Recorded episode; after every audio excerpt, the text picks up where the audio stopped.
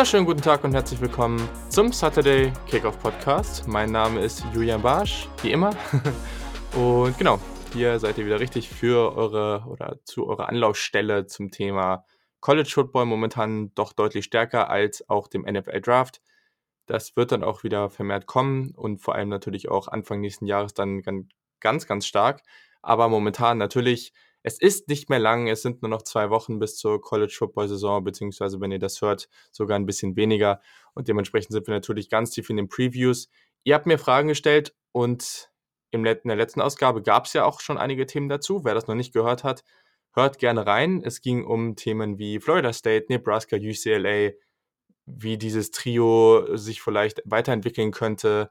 Es ging auch um die ALC, vor allem dabei eben um die UCF Knights, die in den letzten Jahren ja sehr erfolgreich waren. Ich glaube, das sind alles sehr, sehr spannende Themen, spannende Teams, also hört euch das gerne nochmal an.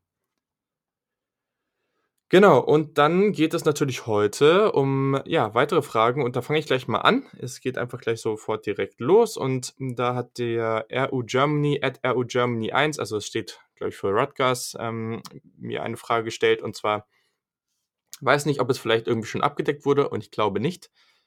Deine Meinung zu einer möglichen Playoff-Erweiterung auf beispielsweise, beispielsweise acht Teams oder generell College Football Playoffs versus altes BCS Bowl-System. Ja, also ich glaube, grundsätzlich kann man einfach sagen, früher gab es da ein bisschen anderes System. Es gab am Ende ein Komitee, das hat dann, ja, wie auch, also es gab wie auch jetzt so eine Art äh, Ranking, eine AP-Poll, eine Top 25 und da wurde am Ende halt einfach ähm, nach gewissen Kriterien ein National Championship ausgewählt, praktisch die besten beiden Teams und die haben da gegeneinander gespielt. Jetzt ist es natürlich anders. Jetzt werden eben aus diesen, in diesen Year Six Bowls äh, die Teams gesteckt. Zwei davon sind die Halbfinals. Da werden dann die jeweils vier besten Teams reingewählt von dem College Football Playoff Committee. Und genau, die beiden spielen dann in den Halbfinals die Finalteams aus, die dann am Ende gegeneinander antreten um die College Football Championship.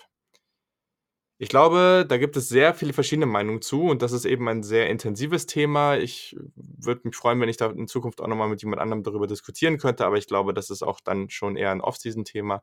Bin mal gespannt, wie schnell wir dann da wieder auch wirklich offiziell darüber reden müssen, weil irgendwas passiert. Also, ganz einfach, mein Argument. Es ist auf jeden Fall deutlich besser als vorher. Ich bin ein absoluter Befürworter für das Playoff. Ich finde das System cool. Ich finde es am Ende deutlich spannender, wenn man dann noch Halbfinals dabei hat, als wenn man einfach nur so ein Finale hat ich muss auch ehrlich sagen, ich habe von dem System davor auch relativ wenig mitbekommen. Ich kenne es kaum anders. Ich habe noch ein bisschen was mitbekommen, aber nicht viel.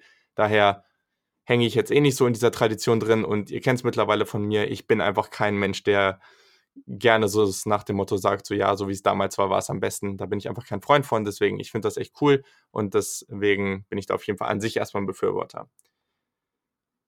Jetzt sagen aber grundsätzlich das, oder das Hauptargument von vielen dafür, dass diese vier Plätze beibehalten werden sollen, ist einfach, dass man sagt, die reguläre Saison wird immer weniger an Wert ähm, verlieren, wenn, und das ist im College Football ja eben ganz anders als selbst in der NFL, aber vor allem NBA, MLB, all diese Sportarten, die haben unglaublich viele Spiele und in all diesen Spielen ist die Intensität natürlich nicht ganz so hoch.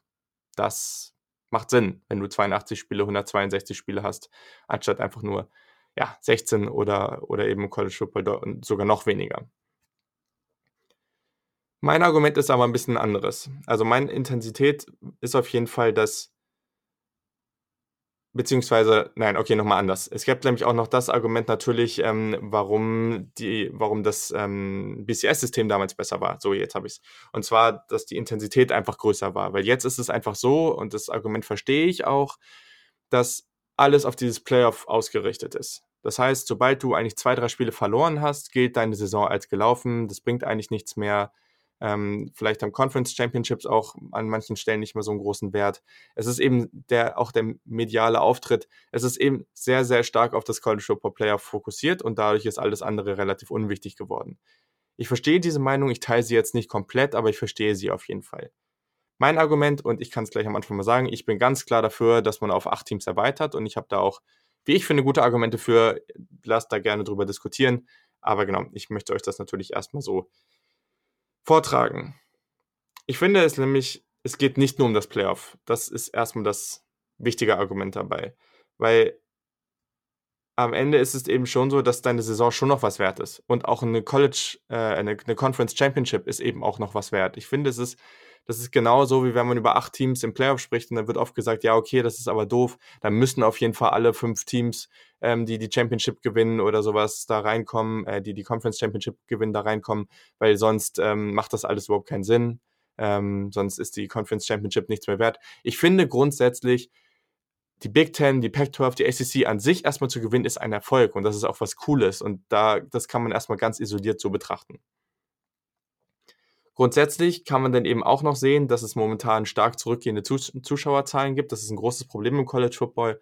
Man kann einfach sagen, zu Hause ist es gemütlicher, du hast zu Hause dein Bier im Kühlschrank, du kannst auf normale, ordentliche Toiletten gehen, ähm, du kannst mehrere Spiele gleichzeitig gucken, du kannst deine Freunde einladen, es ist nicht teuer, du musst nicht super viel fürs Parken bezahlen, wenn Leute mit dem Auto fahren. Das sind alles Argumente, die natürlich dafür sprechen.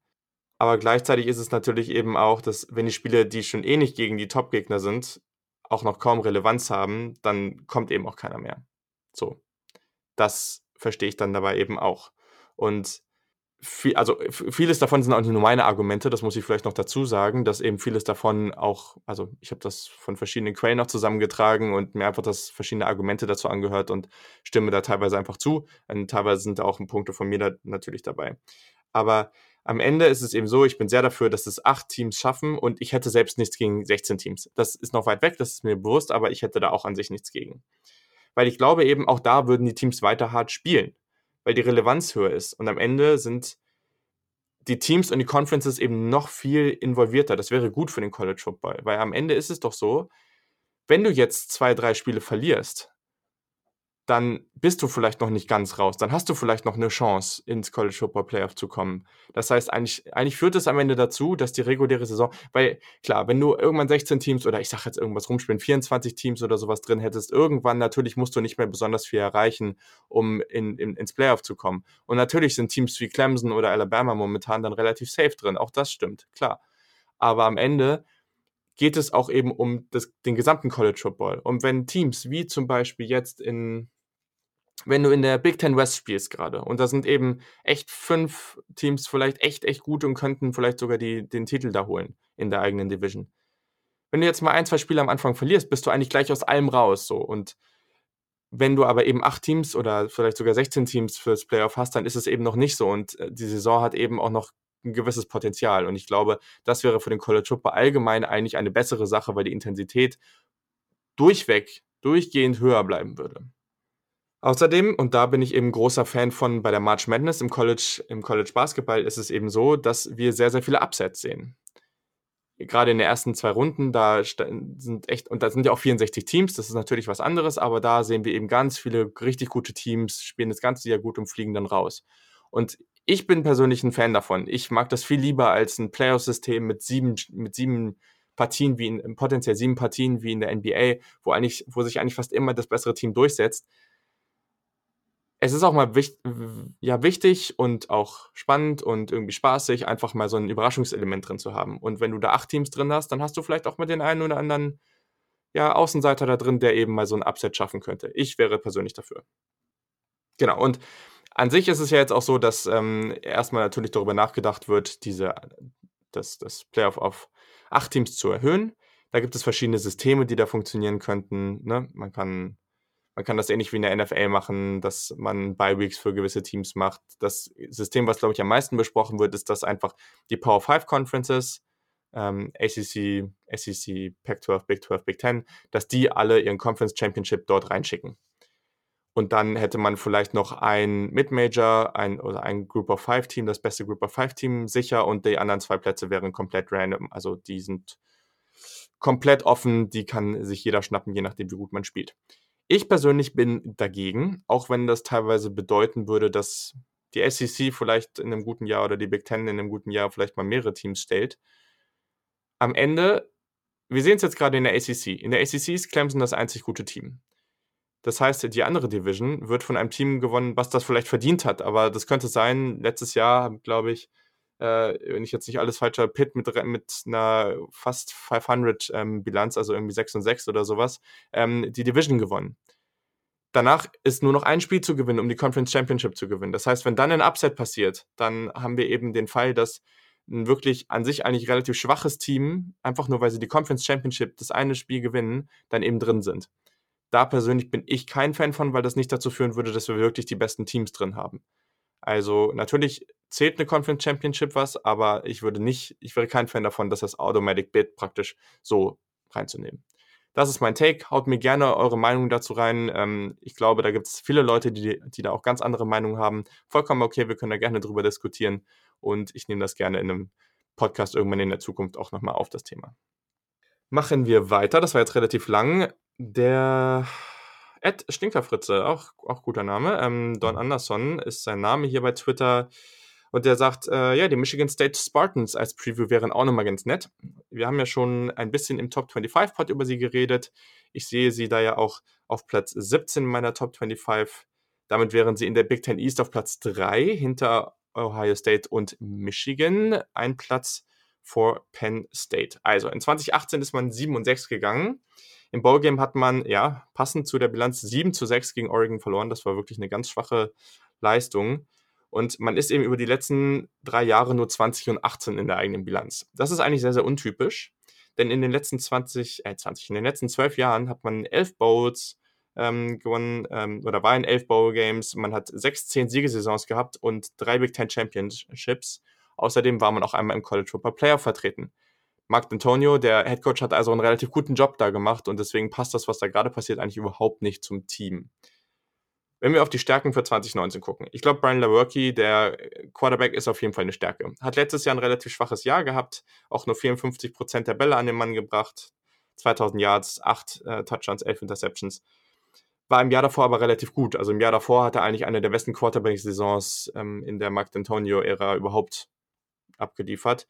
Und er hatte eben auch ähm, Verletzungsprobleme, hat sich gegen Penn State eine Schulterverletzung zugezogen. Das hatte natürlich einen negativen Einfluss auf die Saison.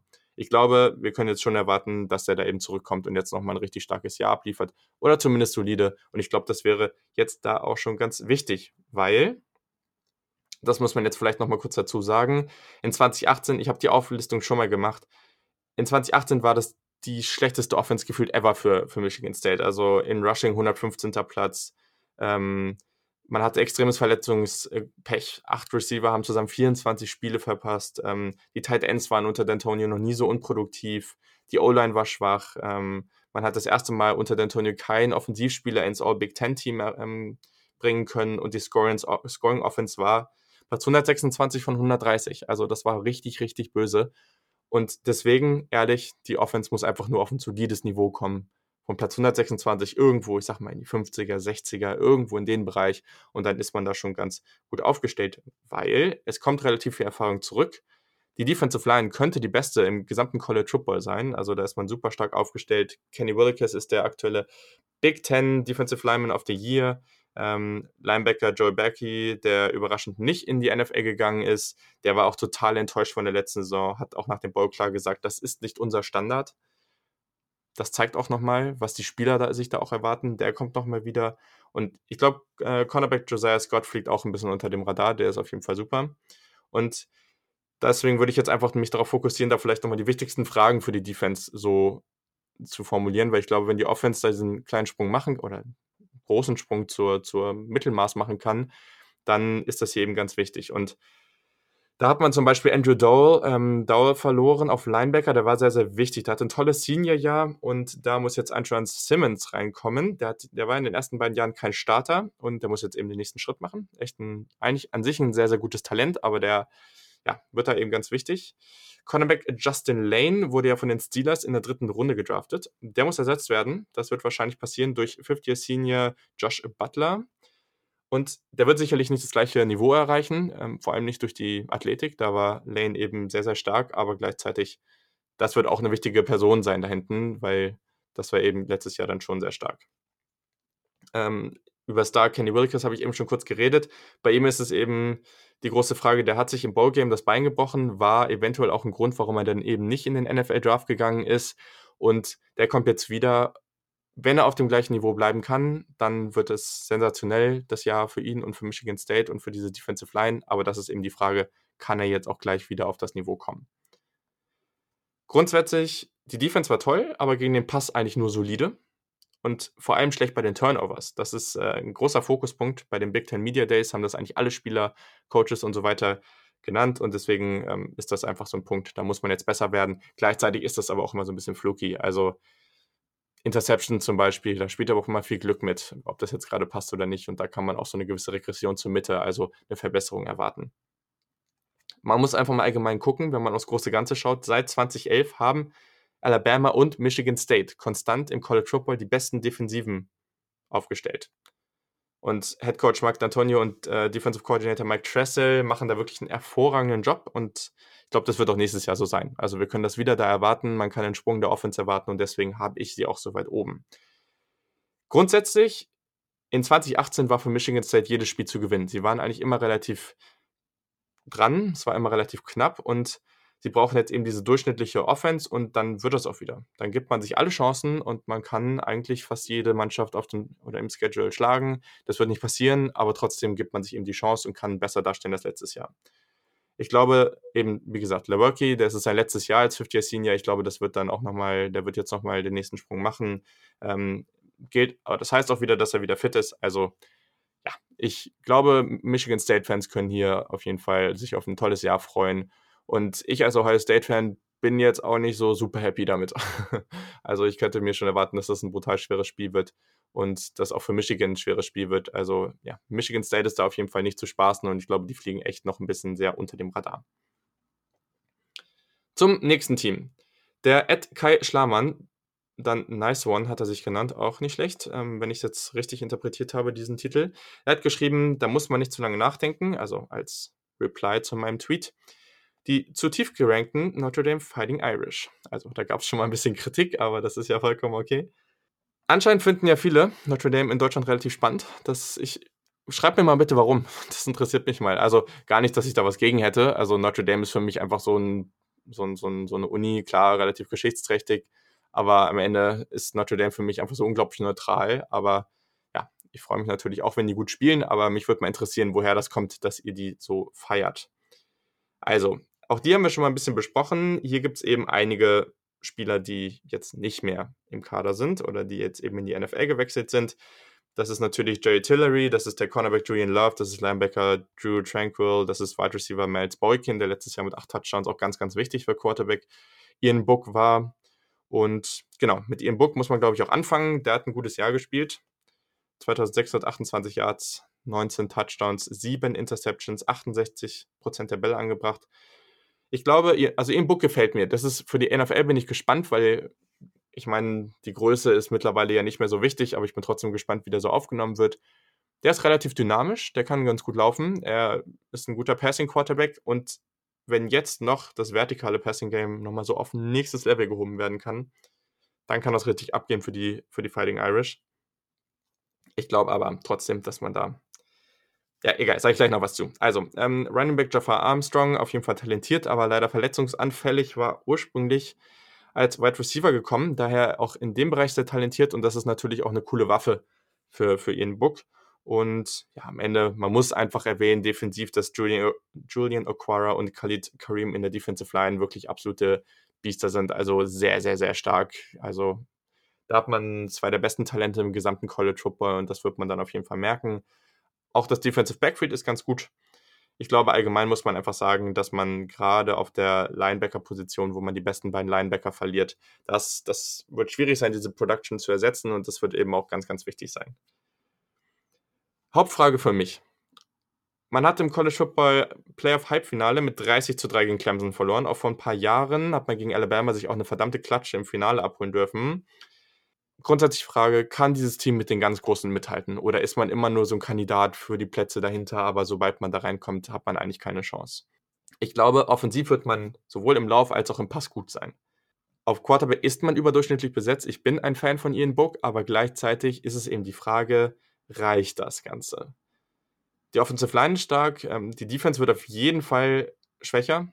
Defensive Line hat ein paar Stats drin, keine Frage, aber diese Abgänge, die steckt man jetzt nicht so einfach weg. Das wäre sehr, sehr überraschend, wenn man da gleich so dran anschließen könnte. Ich glaube, mein finales Statement dazu ist das. Offensive ist stark, aber überzeugt mich einfach nicht ganz genug, um oben mitzuspielen. Also ich weiß gar nicht, wo ich sie jetzt hatte. Ich glaube irgendwie so auf Platz 11 oder sowas. Also äh, vielleicht kann man auch ein bisschen besser als das sein. Keine Frage, aber am Ende wird es, glaube ich, nicht ganz, ganz reichen. Diese Teams ganz oben haben Elite-Quarterbacks. Vor allem eben Clemson und Alabama. Ian Book ist gut, aber er ist nicht so gut. Und vielleicht kann er, vielleicht kann er das draufpacken. Ich würde das unglaublich gerne sehen, dass er da oben angreift. Das wäre super, aber momentan sehe ich es persönlich noch nicht. Ähm, die Top 5 Teams, die ich jetzt auch vorgestellt habe, die sind für mich, wenn man durchgehend auf den ganzen Kader guckt, auch einfach dynamischer. Da kommt Notre Dame noch nicht ganz dran. Und deswegen, ich glaube, da kann man einfach auf allgemein gucken, so dass, es, dass man da eben gegen solche Top-Teams eben noch nicht ganz mithalten kann. Wenn wir auf den Schedule gucken, kann man vielleicht nochmal kurz machen. Der ist an sich eigentlich schon okay, aber wenn man jetzt die folgenden Partien aufzählt, dann haben wir hier at Georgia gegen Virginia, gegen USC, at Michigan, Boston College und bei Stanford. Das sind Teams, ehrlich, bis auf Georgia, da glaube ich nicht so wirklich dran, aber bei allen anderen Teams, die können sie schlagen, klar. Aber jetzt zu sagen, und sie brauchen, also selbst mit einer Niederlage wird es schon schwierig, weil sie eben in keiner Conference spielen. Mit zwei Niederlagen haben sie keine Chance auf das Playoff. Das, sie müssten eben vier Spiele aus diesen sechs gewinnen und natürlich die anderen eben auch alle und die sind re relativ einfach, aber trotzdem. Ich persönlich sehe es nicht. Ich könnte mir vorstellen, dass sie 10, 2, 9, 3 gehen und eine gute Saison spielen, dass ihnen Book ein gutes Jahr spielt, aber dass man eben da nicht ganz rankommt. Und ich hoffe, ihr verzeiht es mir. ich würde mich ja freuen, wenn es besser wird. Ist ja jetzt nicht so, dass ich äh, euch das wünsche. Das wünsche ich niemandem.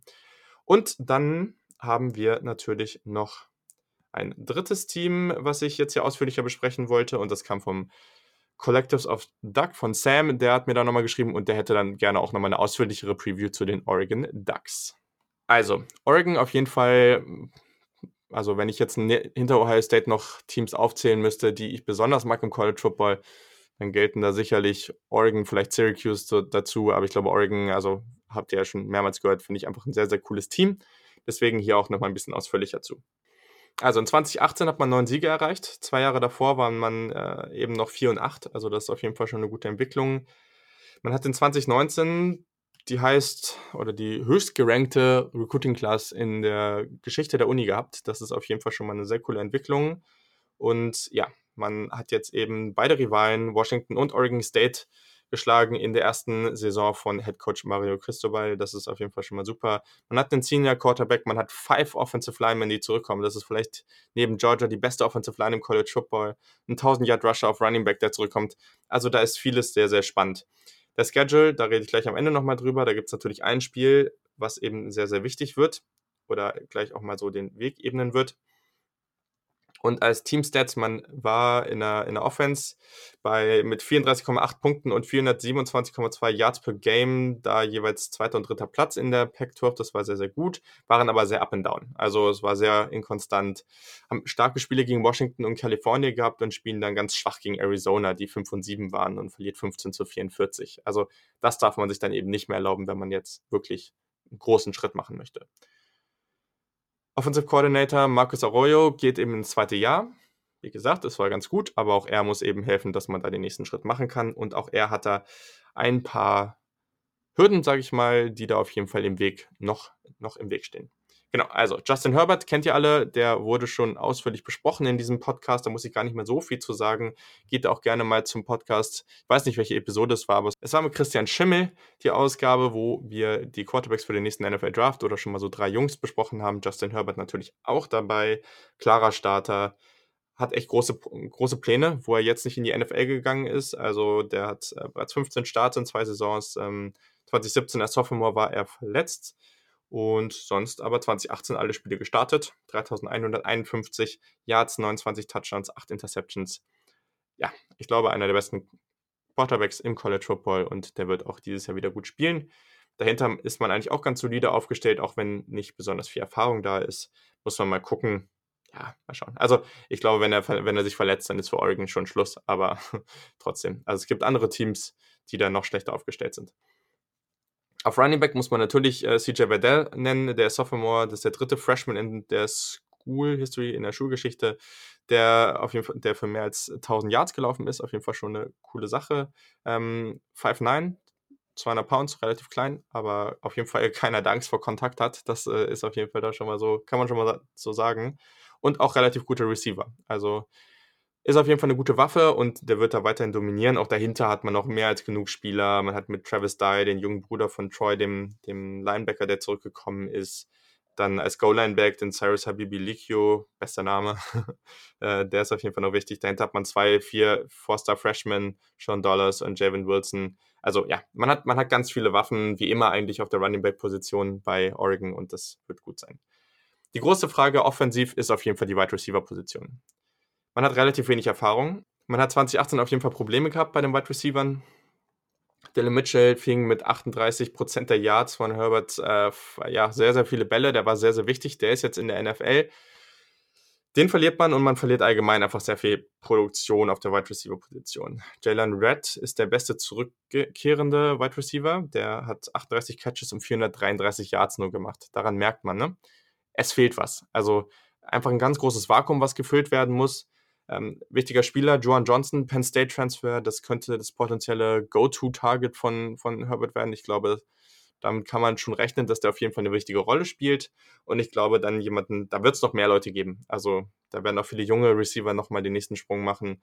Ähm, da kam, aber ein Name, den ich da auf jeden Fall jetzt nochmal erwähnen will, ist Micah, Micah Pittman. Der ist einfach ein sehr, sehr spannender Receiver und alles, was man über den gerade so im Training sieht und hört. Also, wenn ihr jetzt auch mal irgendwo vielleicht Lust habt, mal ein paar Oregon Duck, Ducks ähm, Twitter-Accounts oder, oder Instagram-Accounts oder so zu folgen. Ihr seht da aus dem Training des Öfteren coole Aktionen von dem. Also auf jeden Fall ein spektakulärer Wide Receiver und ich glaube, der wird auch noch eine große Rolle spielen und dann wird es okay. Aber ja, man muss Justin Herbert da schon mehr helfen und das wird jetzt so ein, so ein Mix werden aus, dass Arroyo da vielleicht noch ein bisschen besseren Job als Offensive Coordinator macht und eben die Wide Receiver vielleicht dann auch sicherere Fanghände haben. Mal gucken, ob man da wirklich drauf bauen kann. Sonst ist auch die Tight End Position relativ besetzt. Cam McCormick, ähm, der hat 2018 fast alle Spiele verpasst, ist zurück und dann eben Jacob Breland, ähm, außerdem Ryan Bay und Patrick Herbert, das ist der Bruder von Justin. Und ja, dann hat man eine Top 5 Offensive Line auf jeden Fall im gesamten Land, vielleicht sogar die beste. Ähm, da sind einige wirkliche NFL-Talente dabei, vor allem, also zum Beispiel Lifeguard Shane Lemieux oder wie auch immer. Ich bin mit Französisch nicht so mega. Ähm, Center Jack Hansen ist auf jeden Fall sehr, sehr gut. Und äh, genau, Right Tackle Kevin Throckmorton, das ist auf jeden Fall super Spieler für das Jahr als Starter, absolutes NFL-Talent. Darum muss man sich keine Sorgen machen. In der Defensive haben wir den neuen Defensive Coordinator Andy Avalos. Der ist auf jeden Fall sehr spannend. Der kam von Boise State und die hatten da auf jeden Fall eine richtig gute Defense. Ist eines der defensiven Up-and-Coming Coaching-Talente. Das kann man schon so sagen. Damit hat man sich da schon jemand echt Cooles reingeholt. Hatte, wie gesagt, eine gute Saison bei Boise, bei Boise und ähm, ja, man wird auf ein 3-4-Scheme ähm, gehen, ähm, hat aber auch viel im 3-3-5 Set mit einem Safety Linebacker Hybrid gespielt. Da bin ich mal gespannt, was da passiert. Ähm, beziehungsweise auch, ich glaube, es wird allgemein einfach äh, diese Hybrid-Position, die wird dann auch für als Edge Rusher mal fungieren und sowas. Also ich glaube, ähm, das wird ganz spannend zu sehen sein. Sonst in der Defensive. Also ich glaube, man muss sagen, dass Kayvon Thibodeau der Spieler ist, auf den da alle gucken werden. Das ist der höchste Recruit in der Schulgeschichte, Five-Star, Nummer zwei im Land gewesen. Ähm, schon jetzt erwarten sich eigentlich alle, dass, dass er da große Sachen erreicht. Er selber hat gesagt, er möchte 10 plus Sex in seiner Freshman-Saison machen. Muss man erstmal abwarten, ob er sowas erreichen kann. Ist schon sehr schwer, aber ich glaube trotzdem, dass das jemand ist, der da relativ früh großen Impact haben wird. Sonst ähm, natürlich Troy Dye ähm, ist überraschend ähm, für seine Senior-Saison zurückgekommen nach Oregon. Wirklich absolutes Tier auf Linebacker. Ihm fehlen noch 120 Tackles für den Schulrekord. Könnte er schon hinbekommen. Mal schauen. Und ja, auch auf der Defensive Back Position, das ist eben auch sehr, sehr grundsolide. Die Junior Thomas Graham Jr. und ähm, Demodor Lenoir, das sind die sind beide eben, wie gesagt, Juniors, die, im dritten, die die dritte Saison als Starter jetzt absolvieren. Kann man mal machen, das ist viel Erfahrung. Und äh, die hatten zusammen 108 Tackles, 6 Interceptions und 27 Pass Breakups in 2018. Ähm, Sophomore Javon Holland war gutes Cornerback und Nickel Cornerback. Der wird jetzt auf Safety spielen und daneben auch noch der zurückkehrende Starter Nick Pickett. Also das ist schon auch echt gut und das könnte auch eine, eine Defense sein, die ja schon einfach grundsolide ist. Und wenn die Offensive vielleicht sogar noch ein bisschen besser wird, das wäre schon stark und da hängt eben viel an Justin Herbert und da glaube ich auf jeden Fall dran. Recruiting habe ich schon was zu gesagt.